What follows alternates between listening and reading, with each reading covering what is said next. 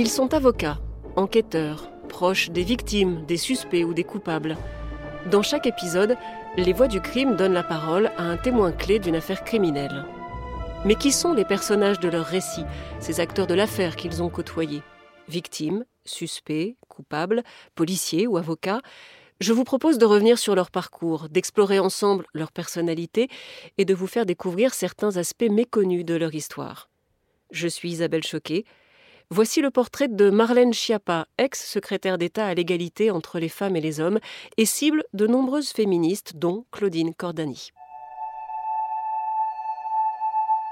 Elle est ce qu'on appelle une personnalité clivante. On l'encense ou on la méprise, elle agace, elle épate, parfois les deux, mais on ne peut pas l'ignorer, et la Macronie, visiblement, ne peut pas se passer d'elle.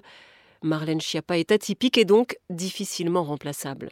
Au sein du gouvernement, elle est sans doute l'une des plus politiques. Pourtant, elle vient de la société civile. Et sur son CV, ni ENA, ni Sciences Po, peu de diplômes d'ailleurs.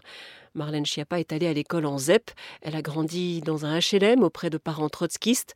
Papa corse, historien, maman italienne, proviseur, deux sœurs et un frère. Avec eux, elle manifeste, elle tracte. Enfant, dit-elle, je croyais que Trotsky et Marx étaient des amis. C'est parce qu'elle fait du latin et du russe qu'elle intègre l'un des meilleurs lycées du XVIe à Paris. Le bac en poche, elle commence des études de géographie à la Sorbonne, études qu'elle ne finira jamais. Au lieu de ça, elle se marie à 19 ans pour divorcer au bout de quelques semaines seulement. Erreur de jeunesse, c'est ce qu'elle dira plus tard. Elle se remarie en 2006, elle travaille alors pour l'agence de communication Euro-RSCG. Vient le premier congé maternité, elle en profite pour décrocher une licence en communication, mention écritures électroniques, tout un programme. Mais la vie de maman active n'est pas de tourpeau. Elle peste contre les réunions du soir à 18h, pile à l'heure où elle doit aller chercher sa fille à la crèche. Le monde de l'entreprise lui paraît conçu par les hommes et pour les hommes. Des hommes, par ailleurs, déchargés de toute contrainte familiale. Alors elle claque la porte et se met à son compte. C'est le début de la grande aventure Maman Travail. D'abord un blog, le réseau des mères actives, puis une association pour promouvoir l'égalité parentale. Ateliers, conférences, journées spéciales, elle fait le forcing auprès des entreprises et des politiques et finit par se faire repérer par le maire socialiste du Mans. Elle a quitté Paris. En 2014, la voilà adjointe à l'égalité chargée de la lutte contre les discriminations. Les conseils municipaux, c'est tard. Elle débarque parfois avec ses deux petites sous le bras. Elle est jeune, culottée, touche à tout, à la fois maman, entrepreneuse et écrivaine. Elle publie régulièrement les 200 astuces de maman travail, J'arrête de m'épuiser ou encore Plafond de mer. Certes, ce n'est pas Simone de Beauvoir, mais ses livres plaisent aux trentenaires débordés. Elle est la bonne copine, la fille d'à côté. En 2016, elle tombe dans la marmite en marche. L'année suivante, à 35 ans, la gamine des cités entre au gouvernement.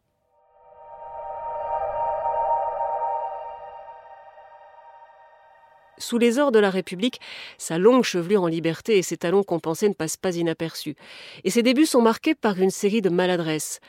Première polémique, sa mise en scène à la Chapelle Pajol à Paris, un quartier réputé dangereux pour les femmes seules.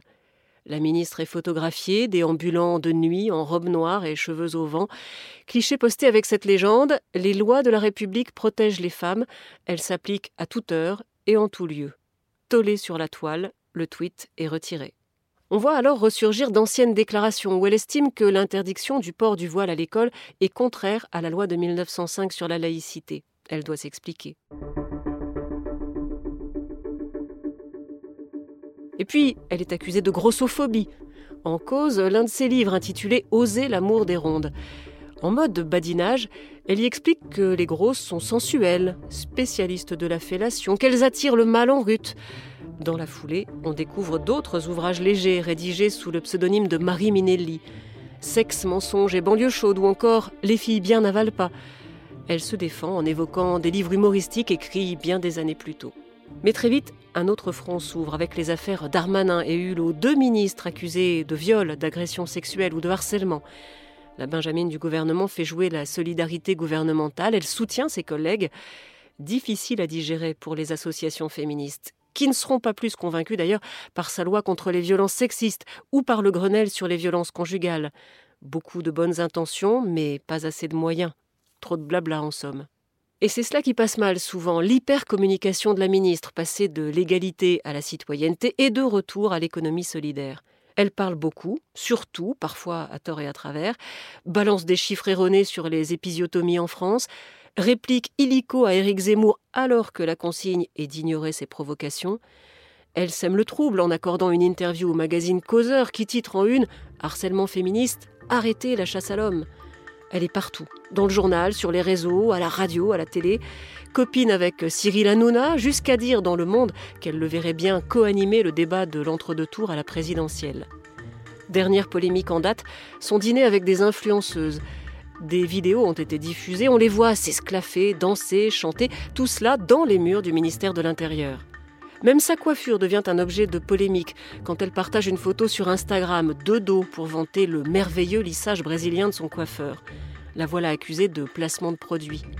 Une élue de la majorité se désole. Comment est-ce qu'elle se débrouille pour qu'un lissage brésilien devienne une affaire d'État?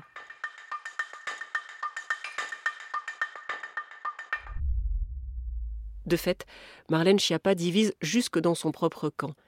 Elle est impopulaire dans le groupe parce qu'elle n'est pas au niveau, dit un député. Quand elle parle, on n'applaudit même plus. Un autre explique qu'elle n'est pas très appréciée à cause de son ego et parce qu'elle passe plus de temps dans les médias qu'à travailler ses dossiers. On dénonce sa boulimie médiatique, sa quête permanente du buzz, bad buzz parfois, mais qu'elle affronte toujours avec un aplomb étonnant, à la limite de l'arrogance ou de l'inconscience. Marlène Schiappa ose tout. Les méchantes langues ajoutent, c'est même à ça qu'on la reconnaît péremptoire, caricaturale, mais efficace à sa façon. Elle fait partie de ces ministres qui ont réussi médiatiquement à passer le mur du son, dit un député macroniste. Une ministre renchérie, Marlène a les défauts de ses qualités, elle est très forte pour faire exister ces sujets, au point qu'on en parle avant même qu'ils existent. On salue le bon petit soldat, la combattante qui n'a peur de rien. Marlène Schiappa bouscule les choses, c'est ce que dit le député de l'Hérault, Patrick Vignal. Elle a parfois été politiquement incorrecte, mais faire de la politique, c'est aussi prendre des risques. L'intéressé enfonce le clou. Au début, certains disaient que je ne tiendrais pas deux semaines. Je suis toujours là.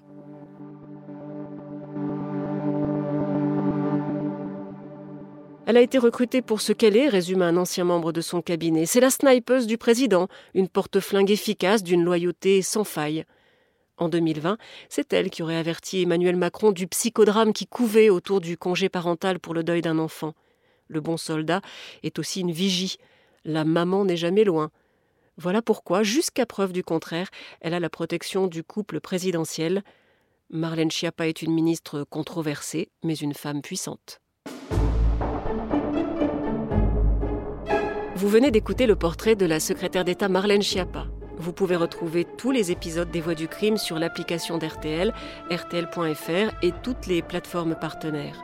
N'hésitez pas à nous laisser une note ou un commentaire. À très bientôt.